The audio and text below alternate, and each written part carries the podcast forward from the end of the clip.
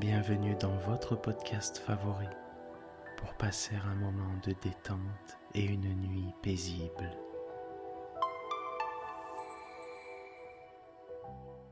Installez-vous confortablement et profitez chaque soir de votre moment de relaxation avec le podcast Dormir sans souci.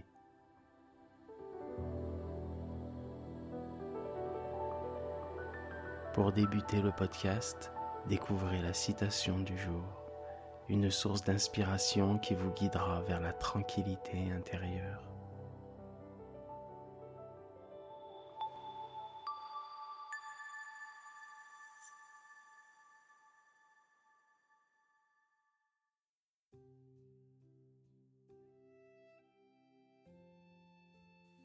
Notre citation du jour nous a été envoyée par notre abonné François de Nantes.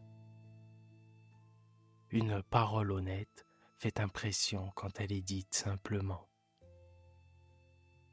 Cette citation de William Shakespeare nous rappelle l'importance de la sincérité dans nos communications.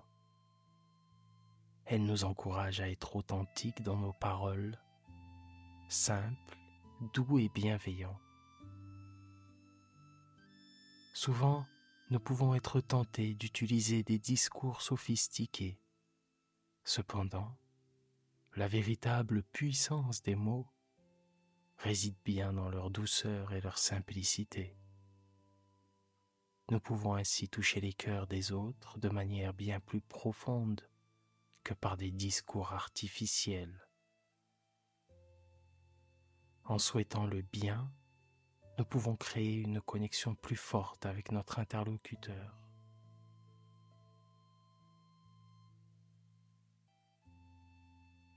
Nous devons nous encourager à la transparence et à des interactions bienveillantes. Parler avec le cœur, faire preuve d'honnêteté, de sincérité, voilà bien des façons de faire perdurer des relations saines Soyons bons les uns envers les autres. Merci François.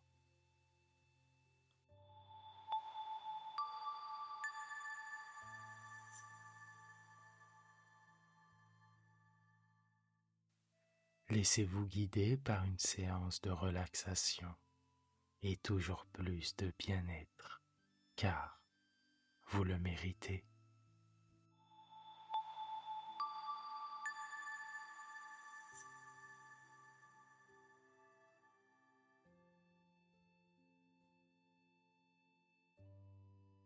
Allongez-vous confortablement.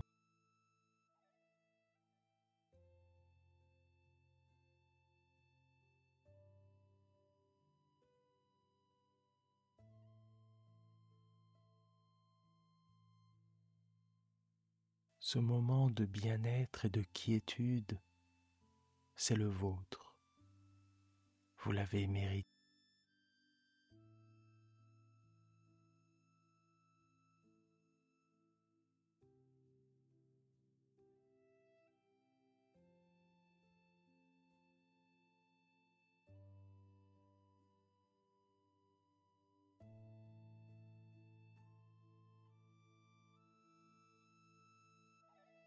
Inspirez profondément par le nez.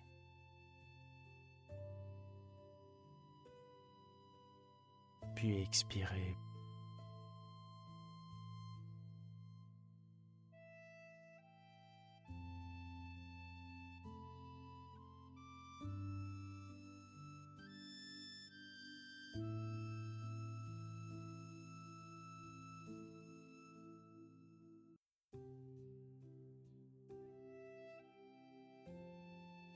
Détendez vos muscles.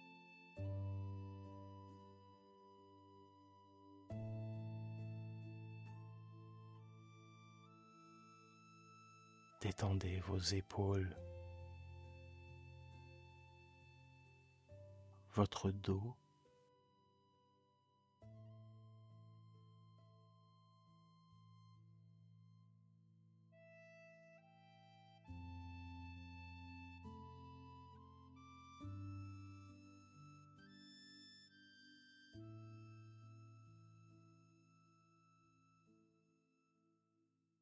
Profitez de cet instant.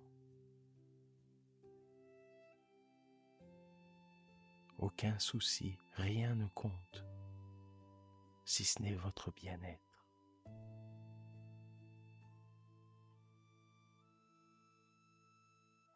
Et n'oubliez pas, vous êtes une personne formidable.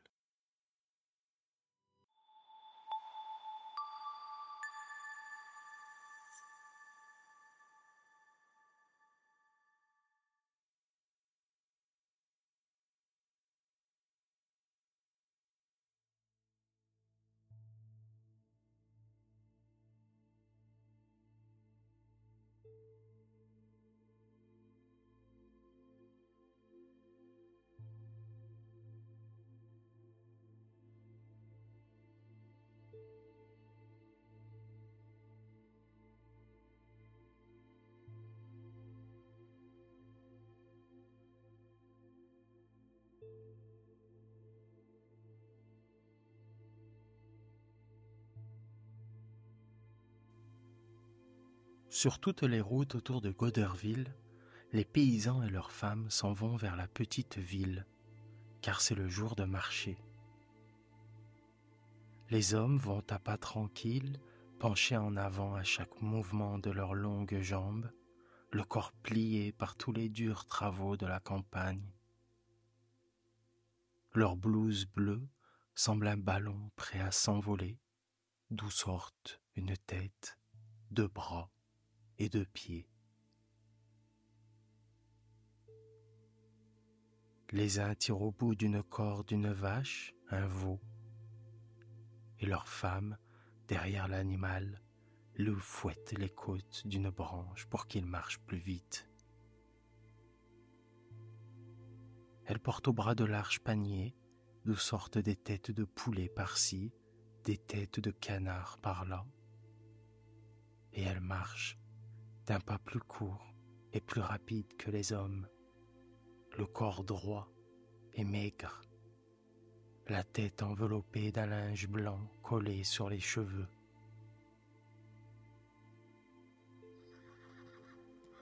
Puis une voiture passe, tirée par un petit cheval.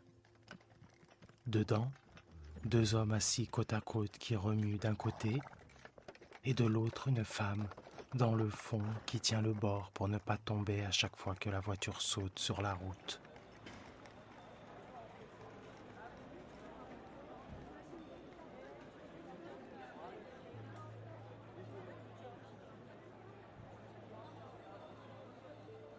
Sur la place de Coderville, il y a une foule, une foule d'hommes et de bêtes mélangées.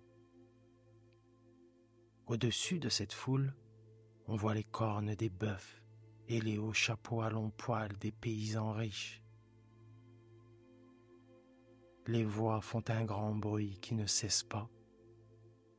Et au milieu de tout ce bruit, on entend parfois le gros rire d'un paysan ou le long cri d'une vache attachée au mur d'une maison. Tout cela sent la sueur, le lait, le foin, une odeur de bêtes et d'hommes de la campagne. Maître Hochecorn de Bréauté vient d'arriver à Goderville et il va vers la place.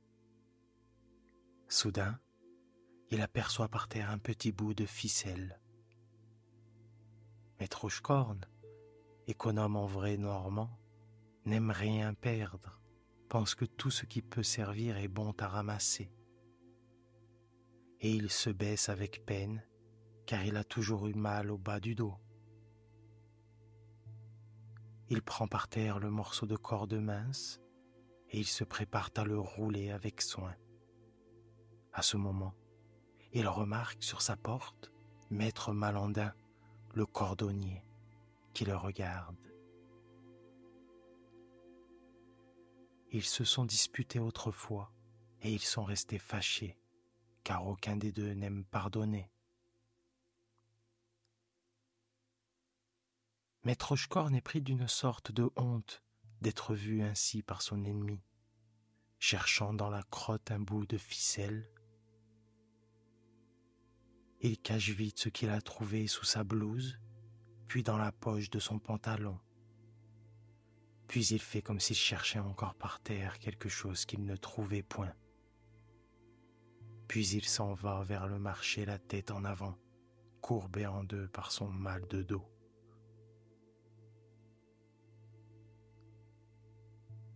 Il se perd aussitôt dans la foule qui crie et qui remue lentement en discutant les prix.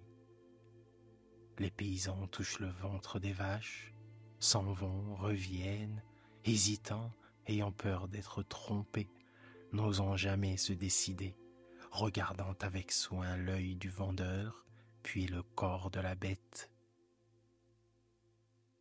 Les femmes, après avoir posé à leurs pieds leurs grands paniers, en ont tiré leurs volailles qui sont couchées par terre, attachées par les pattes, l'œil inquiet. Elles écoutent le prix que leur dit le client, ne veulent pas baisser le leur, l'air dur, le visage immobile, ou bien tout à coup, elles se décident à le baisser et crient au client qui s'en va lentement. C'est d'accord, maître intime, je vous le donne. Puis peu à peu, la place devient vide, et quand midi sonne, ceux qui habitent trop loin s'en vont dans les restaurants.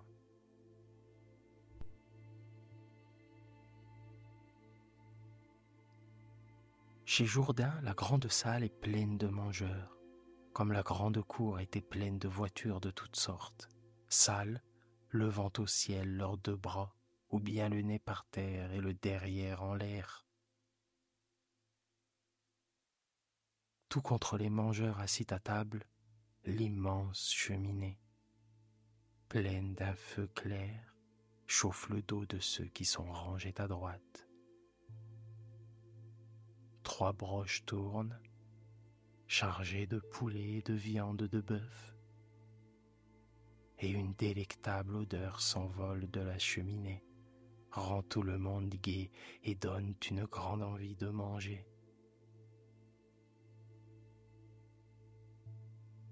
Tous les paysans riches mangent là, chez Maître Jourdain, le patron du restaurant, qui est aussi marchand des chevaux, un malin qui a de l'argent.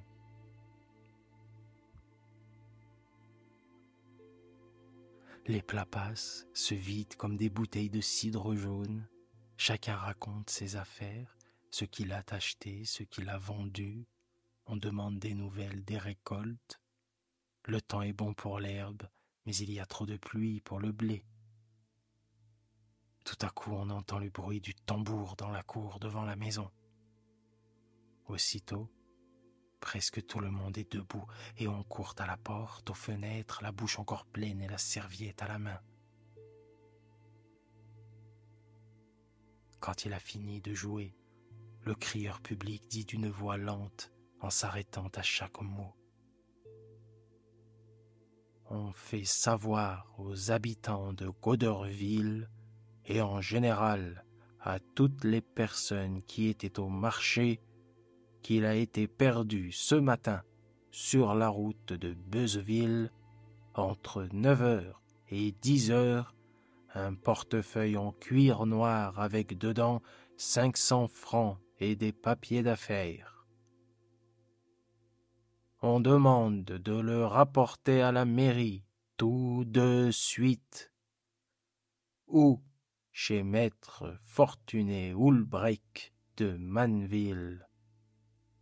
Il y aura vingt francs de récompense. Puis l'homme s'en va. On entend encore une fois au loin le bruit du tambour et la voix de l'homme qui est devenu plus faible. Alors on se met à parler de cet événement. On se demande si Maître Hulbrecht va retrouver ou non son portefeuille et on continue à manger.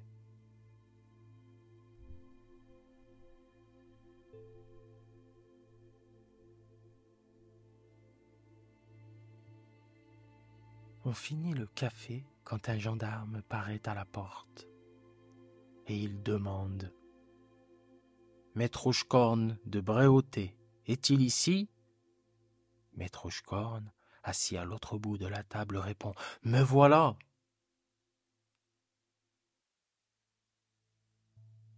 Et le gendarme reprend. Maître Schkorn, voulez-vous, s'il vous plaît, venir avec moi à la mairie? Monsieur le maire voudrait vous parler. Le paysan, étonné, inquiet, boit d'un coup son petit verre, se lève, il est plus courbé encore que le matin, car les premiers pas après chaque repos sont particulièrement difficiles. Et il se met en route en répétant ⁇ Me voilà, me voilà !⁇ Le maire l'attend, assis dans son bureau. C'est le notaire du pays, un homme gros, grave et qui parle bien. Maître Schkorn, on vous a vu ce matin ramasser sur la route de Beuzeville le portefeuille perdu par Maître Ulbrich de Manville. Le paysan, très étonné, regarde le maire. Il a peur déjà sans comprendre pourquoi. Moi? Moi, j'ai ramassé le portefeuille? Oui, vous-même. Je le jure, je ne l'ai même pas vu. On vous a vu. On m'a vu, moi? Qui m'a vu? Maître Malandin, le cordonnier. Alors le vieux se rappelle, comprend et rougissant de colère. Ah, il m'a vu, ce bon. Il m'a vu ramasser cette ficelle-là. Tenez, monsieur le maire. Et cherchant au fond de sa poche, il en retire le petit bout de corde. Mais le maire ne le croit pas et remue la tête. Vous ne me ferez pas croire, maître Rochecorne, que monsieur Malandin, qui est un homme sérieux, a pris ce fil pour un portefeuille. Le paysan, furieux, lève la main, crache de côté pour jurer qu'il dit la vérité.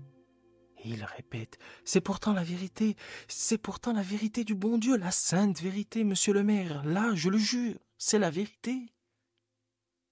Le maire reprend. Après avoir ramassé le portefeuille, vous avez également cherché longtemps dans la boue pour voir si une pièce de monnaie n'était pas tombée. Le bonhomme étouffe de colère et de peur.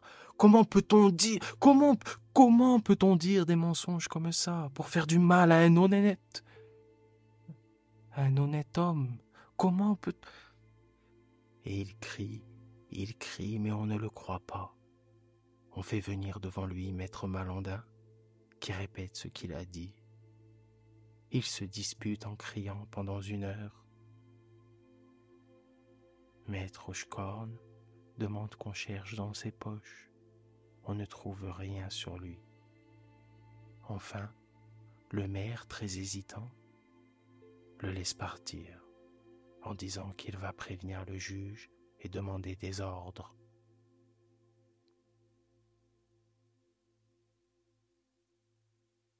La nouvelle a fait le tour de la ville.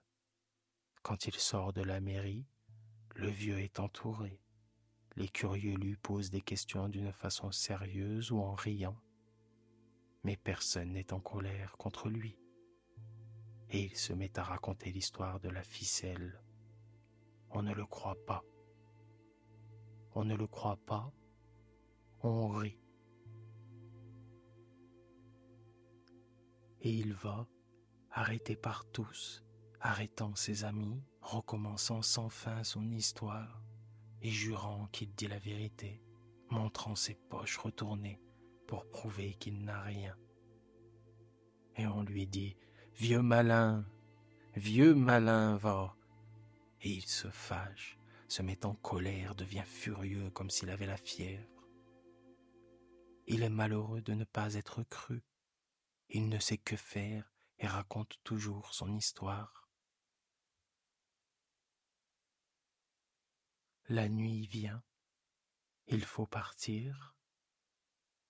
Il se met en route avec trois voisins à qui il montre la place où il a ramassé le bout de corde, et tout le long du chemin il parle de son aventure. Le soir il fait un tour dans le village de Bréauté pour dire à tout le monde. Il ne rencontre que des gens qui ne le croient pas. Il en est malade il en est malade toute la nuit. Le lendemain, vers une heure de l'après-midi, Marius Pommel, l'employé de ferme de maître breton, cultivateur à Imoville rend le portefeuille et son contenu à Maître Ulbrich. Cet homme dit qu'il a trouvé le portefeuille sur la route, mais comme il ne sait pas lire, il l'a rapporté à la maison et l'a donné à son patron. La nouvelle fait le tour du pays. Maître Schkorn l'apprend. Aussitôt il fait un tour et commence à raconter son histoire en ajoutant la fin. Il triomphe.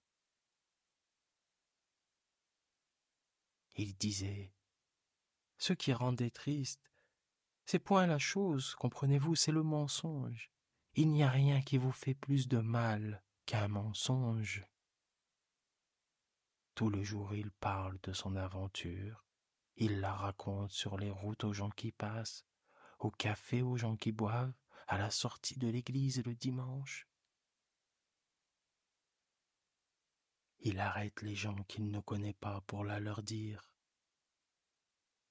Maintenant il est tranquille. Et pourtant, quelque chose le gêne, mais il ne sait pas très bien ce que c'est. On a l'air de sourire en l'écoutant. On ne paraît pas convaincu. Et il lui semble sentir des propos derrière son dos.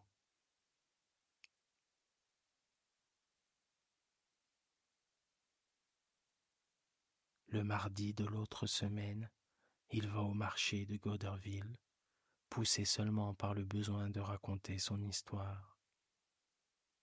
Malandin, debout sur sa porte, se met à rire en le voyant passer.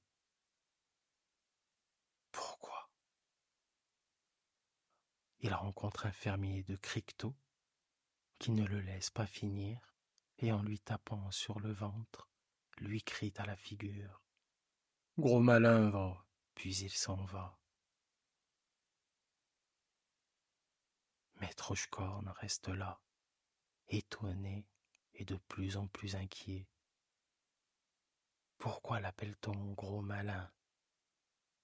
Pourquoi, quand il est assis à table dans le restaurant de Jourdain, il se met alors à expliquer l'affaire. Un marchand de chevaux de Montivilliers lui crie Allons, allons, vieux malin, je la connais, ta ficelle. Et Hochkorn. Mais on l'a retrouvé, ce portefeuille. On l'a retrouvé. Mais l'autre reprend. Tais-toi, mon père. Il y en a un qui trouve et il y en a un qui rapporte, ni vu ni connu, gros malin. Le paysan reste sans bouger. Il comprend enfin. On l'accuse. On l'accuse d'avoir fait rapporter le portefeuille par un autre, par un complice. Il veut protester, et toute la table se met à rire. Il ne peut finir son dîner et s'en va pendant qu'on se moque de lui. Il rentre honteux et rouge de colère.